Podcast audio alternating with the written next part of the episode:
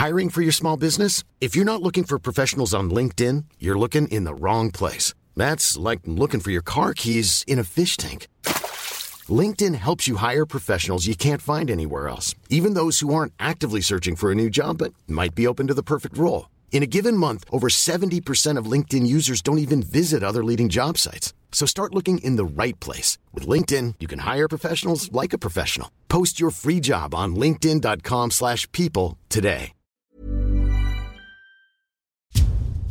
Hola, soy Guillermo Sorno y te invito a ver la docuserie Biografías de Gato Pardo en corto. Ven a conocer la historia de Marcelina Bautista, activista por los derechos de las trabajadoras del hogar.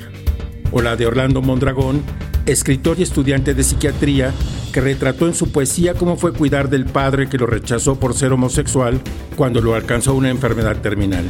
También conoce a la diseñadora Carla Fernández, pionera en crear moda sustentable de la mano de artesanas y artesanos, a la compositora Gabriela Ortiz, que ha creado piezas inspiradas en Camila la Tejana o el movimiento de 68, y al académico Sergio Aguayo, que en su juventud fue parte de un movimiento que creía que solo podía lograr un cambio con acciones radicales, pero pronto descubrió una opción pacífica. No te pierdas sus historias en corto en el canal de YouTube de Gato Pardo y acompáñanos el 15 de febrero a la presentación de la serie en el Museo de Antropología. En la descripción de este podcast encontrarás el formulario.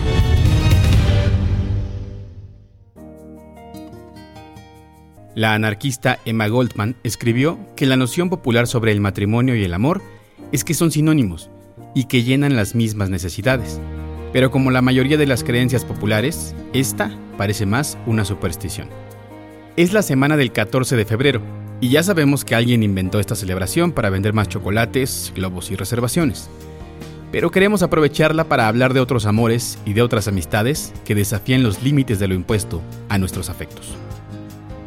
Hoy te presentamos cuatro postales que nos muestran otros horizontes para nuestros vínculos con la gente que queremos. El poliamor, el amor trans, el amor a distancia y una amistad por correspondencia.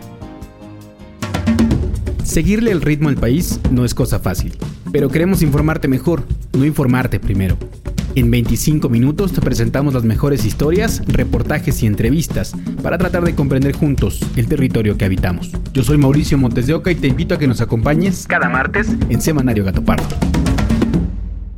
Antes de comenzar con el tema de este martes, Raquel Prior nos presenta las noticias más importantes de la semana. Hablemos de violencia electoral. El pasado 7 de febrero asesinaron a Juan Pérez Guardado, director de Desarrollo Social del Ayuntamiento de Fresnillo y cuñado del senador Ricardo Monreal en Zacatecas. Y el 1 de febrero fue asesinado Jaime Vera Alanís, precandidato único del Partido Verde a la alcaldía de Mascota, Jalisco.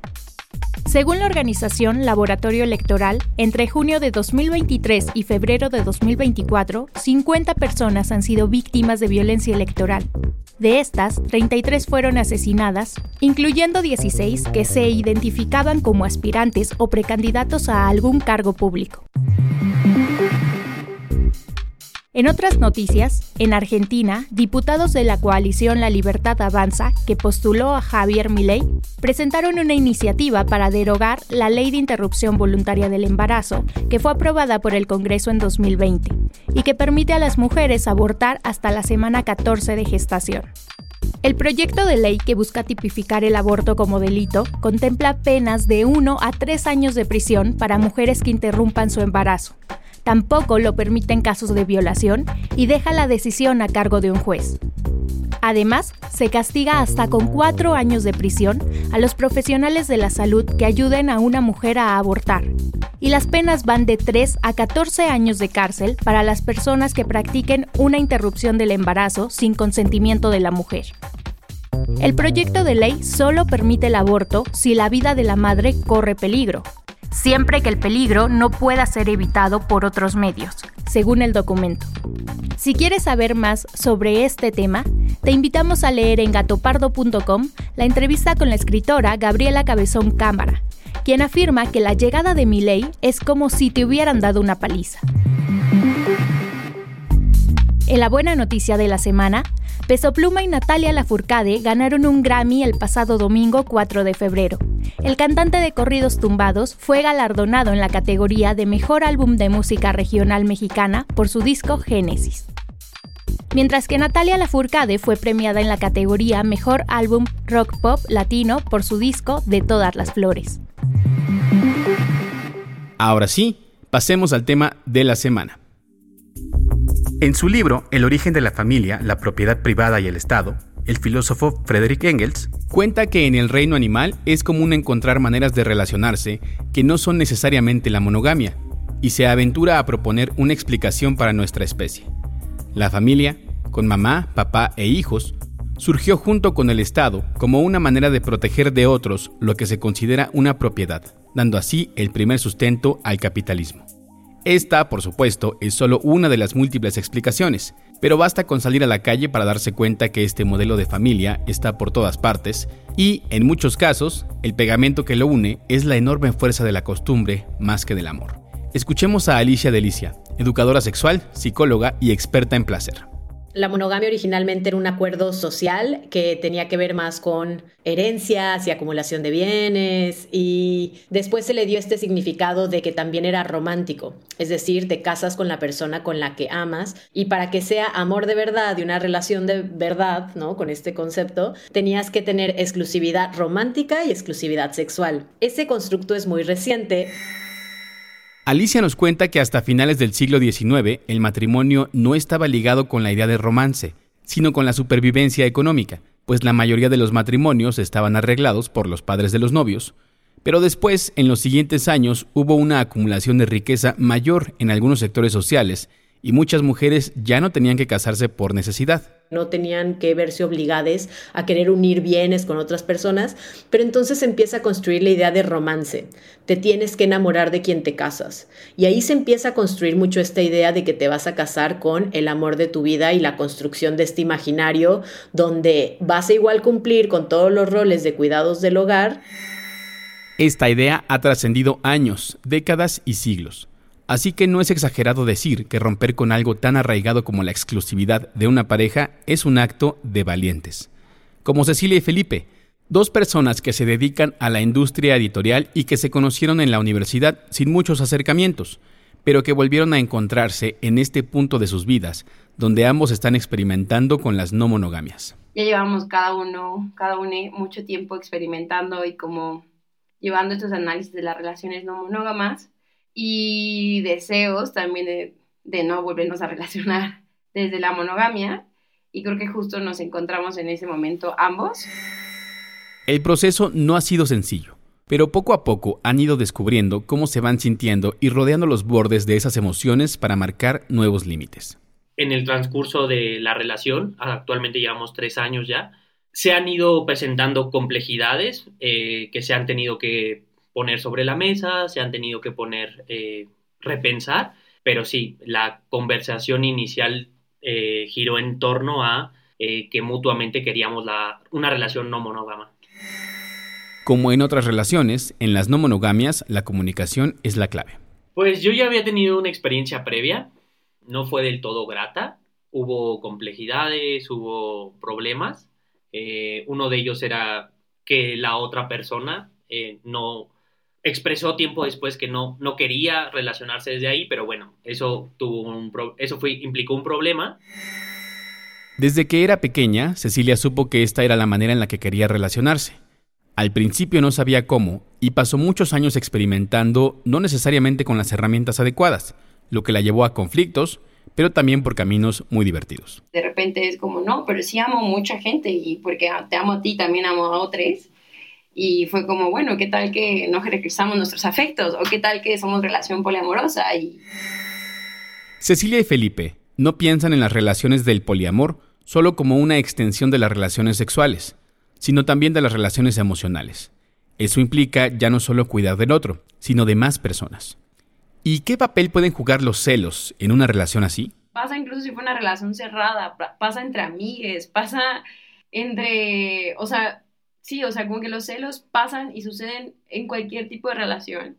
Y creo que más bien la postura desde acá es como pasan, podemos resolverlos, podemos hablarlos, podemos eh, discutirlos, podemos saber qué hacemos para cuidar del otro, para evitar que pase esto, para evitar que alguien se genere un estado de ansiedad. Para mí ha sido difícil lidiar con ellos, más que sentirlos, es saber que se los provocas a otra persona. Ha sido durísimo. ¿A qué tipo de acuerdos se puede llegar en estas relaciones? Alicia Delicia nos pone un ejemplo. Entonces, por ejemplo, si yo tengo una pareja, empieza una vinculación nueva, una de las cosas que yo pido es, oye, en el momento que te vincules con alguien más, no solo me gustaría saber, me gustaría conocerle. Como el poliamor que yo practico, el término es poliamor de cafecito, porque a mí sí me gusta conocer a todas las personas que están en la película. Eh, hay otras personas que practican quizás poliamor paralelo y nunca quieren conocer a los otros vínculos. Los acuerdos y los afectos que se dan en una relación así pueden ser maravillosos sin embargo, el mundo exterior es una pieza que no podemos quitar de la ecuación. Para Cecilia, esa parte no ha sido fácil. En mi experiencia sí es muy duro. Mm, sueño constantemente en que un día pueda, así como disfruto de que Felipe esté en ciertos ambientes familiares, me gustaría que todos mis vínculos también pudieran estar conmigo en esos ambientes. Entonces creo que sí es algo muy duro. Entonces en ese escenario pues es complejo. Hay mucho prejuicio, mucha misoginia, la verdad. Y solo como enfrentarme todos los días a eso sí, sí es complejo. La experiencia de Cecilia y Felipe nos muestra que aunque desde la monogamia podría sonar fácil tener más vínculos con otras personas, en realidad requiere de un trabajo emocional y una introspección muy profunda, porque la responsabilidad de cuidar es con más de uno. Hola a todos, a todas, a todes. Mi nombre es Ariel Benadito. Soy una cantante de música tradicional mexicana en idiomas originarios. Orgullosamente una morra trans. Pues muchas veces la clandestinidad es la vía de amarnos, ¿no? Porque no se atreven a decir eh, públicamente, a mostrar su afecto, su deseo por nosotras. Aunque Ariel Benadito habla sobre su canción Los que se quedan, en realidad está hablando también de una experiencia colectiva para la comunidad trans, ser ocultadas y ocultados por sus parejas. Que pues alguna vez, al menos en la vida, nos han escondido, ¿no? O han querido que nuestras relaciones permanezcan en el anonimato, en la clandestinidad. Y pues yo creo que todo esto tiene que ver con una presión social, ¿no? Que hay hacia, los, hacia los hombres cis hetero, ¿no? Porque pues eh, es en parte su crianza. La discriminación hacia las personas trans persiste en México, y así lo demuestran las estadísticas que se difunden año con año. Para muestra un botón, 46% de las personas de 18 años o más en México considera que los derechos de las personas trans se respetan poco, según la última medición del INEGI. Además, a 21% no le gustaría una persona trans en la presidencia del país y 10% no estaría dispuesto a contratarla en su empresa. En las relaciones de pareja con personas trans puede haber una dualidad. Por un lado, una enorme libertad que se vive de la puerta hacia adentro. Pues yo estaba muy enamorada. Yo me atrevo a decir que estábamos muy enamorados los dos, tanto él como yo, porque haz de cuenta que en mi casa él era otra persona. ¿no? Es lo, es lo que me decía entre beso y beso, ¿no? que él era libre, él se sentía libre conmigo. Por otro lado, está lo que se vive de la puerta hacia afuera. Que yo le dije, oye, pues ya quiero que me presentes, ¿no? Públicamente, con tu familia, con tus amigos, porque pues ya la relación iba hacia algo más formal. Entonces fue que me dijo, pues es que no, porque recuerdo ahorita una frase que me dijo que me marcó mucho, que dijo algo como, es que van a decir que nada más le tapaba el ojo al macho. ¿Cuántos amores como este han sido censurados por la sociedad machista? Para comprender mejor la raíz de estos prejuicios, consultamos a la investigadora de la UNAM, Luz Sicha, doctora en estudios de género con formación de grado en biotecnología y neurociencias. Pero si hay algo en común que comparten es la idea de que sus identidades no son verdaderas, ¿no? O son menos auténticas que las de la población cis. Y esto tiene que ver porque hay un subyacente en el imaginario social que es legitimado constantemente por el discurso científico y ese subyacente es que la biología en relación a los rasgos que vinculamos directamente con la reproducción determinan nuestra forma de estar en el mundo en términos de categorías como hombre y mujer. La académica nos invita a trascender esa dicotomía para empezar a entender desde la complejidad. Porque la idea de identidad de género y orientación sexual implica verbos psicológicos, es decir, implica desearnos, desearnos cómo nos vivimos, cómo nos vemos, cómo nos expresamos y desear a otros. Y ese verbo desear no se puede traducir en ningún tipo a ningún tipo de lenguaje biológico. Eso sería una lectura, llamaríamos reduccionista, de la complejidad de nuestros estados psicológicos. Entonces, no hay forma de ver un cerebro y encontrar en qué parte está la identidad de género o en qué partes. Para Ariel, romper con la pareja que quería ocultarla significó entrar a un pasaje oscuro. En mi caso, pues sí, fue difícil reponerme porque yo tenía esa idea de que, ay, sí, lo de las rupturas amorosas y el amor y las borracheras, esas que compuso José Alfredo Jiménez y que cantaba Chabela Vargas, eran puro cuento, que eso ni pasa. Tú te repones y sigues, pero no, hombre, me pasó y no me quería ni levantar de la cama, no quería comer. Digo, creo que a todos nos ha pasado alguna vez en la vida, ¿no? No obstante, nos quedamos con esta otra Ariel para cerrar esta historia pues yo soy Ariel y estoy dispuesta a seguir amando, aunque el corazoncito se me rompa muchas veces, pero pues por eso está la música, para que si se rompe muchas veces, pues también salgan muchas canciones. En su poema Los Adioses, Rosario Castellanos escribió, Para aprender a irnos, caminamos. Fuimos dejando atrás las colinas, los valles, los verdeantes prados Miramos su hermosura, pero no nos quedamos. Algo así le pasó a Pamela y Dominic, ella mexicana, el alemán. Tras una oportunidad para trabajar y estudiar en ese país, Pamela descargó Tinder, donde conoció a Dominic, que vivía a una hora de distancia en tren. Eso fue en el 2017, te digo, nada más venía como turista tres meses, que fue septiembre, octubre, noviembre, finales de noviembre. Entonces me tengo que regresar. Hice hasta lo imposible por tratar de quedarme. Este, intenté sacar una visa acá, eh, hablé con este, la oficina de extranjería, nada pude hacer, me tuve que regresar. Yo dije, pues se va a terminar esto, ¿no? Entonces vino un primer adiós. Pues bueno, la triste despedida, yo lloré y lloré, no es que no me quería ir, yo era la más feliz aquí. Esta historia encontró su propio cauce y durante seis años Dominic venía y Pamela iba para poder encontrarse, a pesar de que en ese periodo se atravesó la pandemia de COVID-19, poniendo las cosas más difíciles para esta pareja. Honestamente sí, sí había rachas en las que decía, no, ya no puedo, o sea, ya como te quiero ver, o sea, quiero, a pesar de que hablábamos todo el tiempo por WhatsApp, casi diario hablábamos, me mandaba detalles, yo le mandaba detalles, pues a veces eran de seis a nueve meses que no nos veíamos. Una pareja como esta, separada por 9.000 kilómetros de distancia y con una diferencia horaria de 7 horas, tiene que esperar semanas o meses para poder hacer cosas que a otra persona le parecerían cotidianas. Ir al cine, salir a cenar, ir a una boda, pasar año nuevo o simplemente poder tocar su mano. Otra cosa difícil, muy difícil, porque la verdad es que sí tienes que sacrificar cosas. Y otra de las cosas que me costó mucho trabajo fue que, pues si yo me quería venir tres meses como turista a vivir con él, yo tenía que renunciar a mis chambas o pedir permiso para faltar tres meses. Pamela nos cuenta que a pesar de la inestabilidad que le generó en México, esta experiencia la hizo resiliente a base de pura paciencia. Hoy, después de haberse casado y vivir con Dominic en Alemania, las dificultades para ella son distintas. Aún no tiene licencia de conducir, los alemanes comen al mediodía y la Navidad es muy distinta. En Navidad ellos ponen el árbol el 23 de diciembre. Y para mí era como, ¿cómo? O sea, yo lo pongo terminando Halloween casi, casi.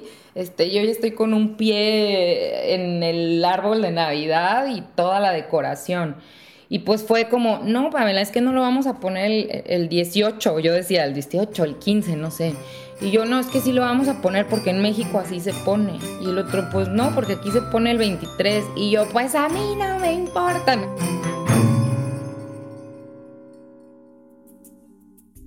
Nuestra última postal trata de otra forma de amor, la amistad, a la que la mayoría del tiempo damos por hecho sin tomarnos un momento para pensar cómo podemos cultivarla mejor, como hacemos regularmente con las plantas de nuestra casa. La doctora Ethel, que sobra decirlo, tiene uno de los trabajos más estresantes del mundo porque hay vidas que dependen de ella, encontró en la correspondencia una forma distinta de procurar a un amigo. Efectivamente, mi trabajo es, intenso y es una de las cosas que más me encanta en la vida, mi trabajo, pero eh, definitivamente me, me, drena anímicamente porque eh, pues es muy intenso y entonces el poder tener eh, una persona que que te escucha, que te entiende y que no te juzga es tremendamente valioso. Ethel tiene una amiga a la que considera prácticamente una hermana, con la que comparte su vida desde hace 21 años, pero nos advierte algo importante. El peso de todo lo que nos sucede en la vida no puede recaer en un solo amigo o amiga. Eh, yo estaba en una etapa un poco un, poco convulsiva de, la vida, ¿no? En donde estaba cambiando de, de, posición en mi trabajo matutino, tenía que regresar a mi trabajo nocturno, eh, había habido fallecimientos en casa y yo me sentía, me sentía sola a pesar de que tenía pues una muy buena amiga al lado, pero hay, hay partes de la amistad que no, no todo, no todo lo cubre una sola amistad, ¿no? No, no puedes pretender que un amigo te comprenda para todo. Entonces, Ethel entró a un sitio web para conocer gente y encontró a José, un hombre que vivía en Guadalajara. Porque ha sido una amistad verdaderamente por correspondencia. No nos conocemos este, personalmente. La velocidad atropellante con la que nos comunicamos por Internet hace que las reacciones a lo que decimos a otra persona sean casi inmediatas e incluso falsas. ¿Cuántas veces has escrito por compromiso un jaja a un meme que realmente no te da risa? Pero escribir una carta es otra cosa. Bueno, pues sí, es una diferencia importante, porque cuando le escribes una carta a alguien, estás hablando primero contigo mismo y estás imaginándote las reacciones de la otra persona. Algunas cosas las puedes calcular en tu mente nada más, ¿no? Pasó casi una década de la amistad entre Ethel y José, hasta que un día... Y dejé de escuchar de él. Al principio no me pareció tan extraño porque te digo que pues de repente nos dejábamos de escribir por tiempo porque él también tiene un trabajo un tanto intenso. Los días se hicieron semanas y las semanas meses.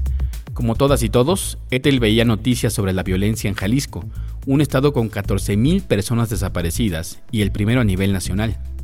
Vivir la espiral de violencia en México, aun si es solo a través de la televisión, ha provocado que sus imágenes se instalen en nuestra cabeza y que nos invada la angustia en el instante en que un ser querido deja de contestar el teléfono o no le llegan los mensajes.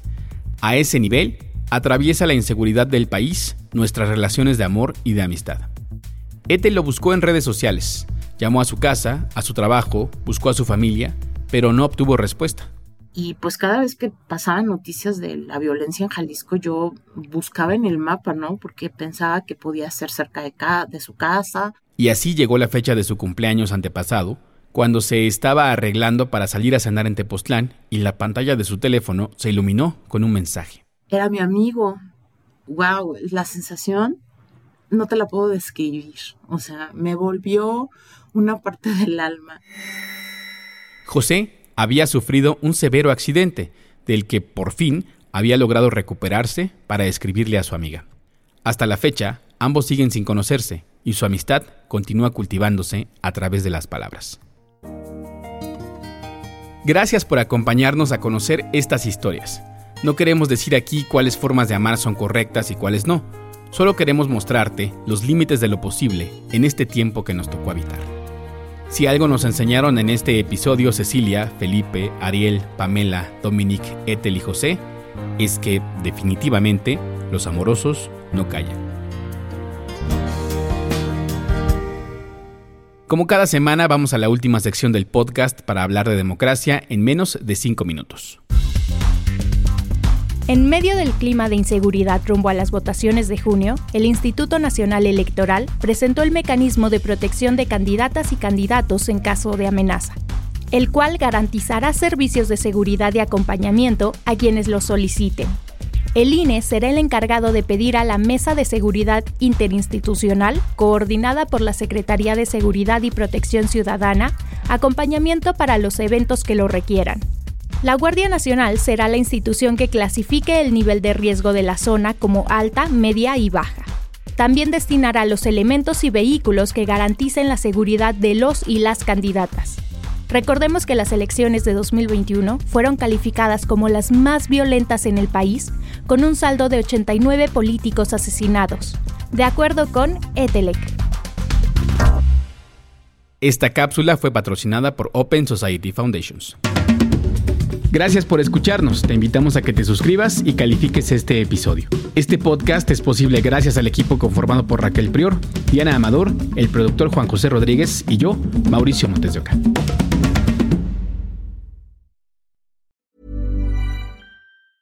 Hey, folks, I'm Mark Marin from the WTF Podcast, and this episode is brought to you by Kleenex Ultra Soft Tissues your ally to help tackle your allergy symptoms this season. I love the change of seasons, but nobody loves pollen and all those other things floating in the air that make you sneeze during this nice weather. Kleenex Ultra Soft tissues are hypoallergenic and allergist approved. So fight back against watery eyes and runny noses without worrying about irritating your skin. For this allergy season, grab Kleenex and face allergies head on.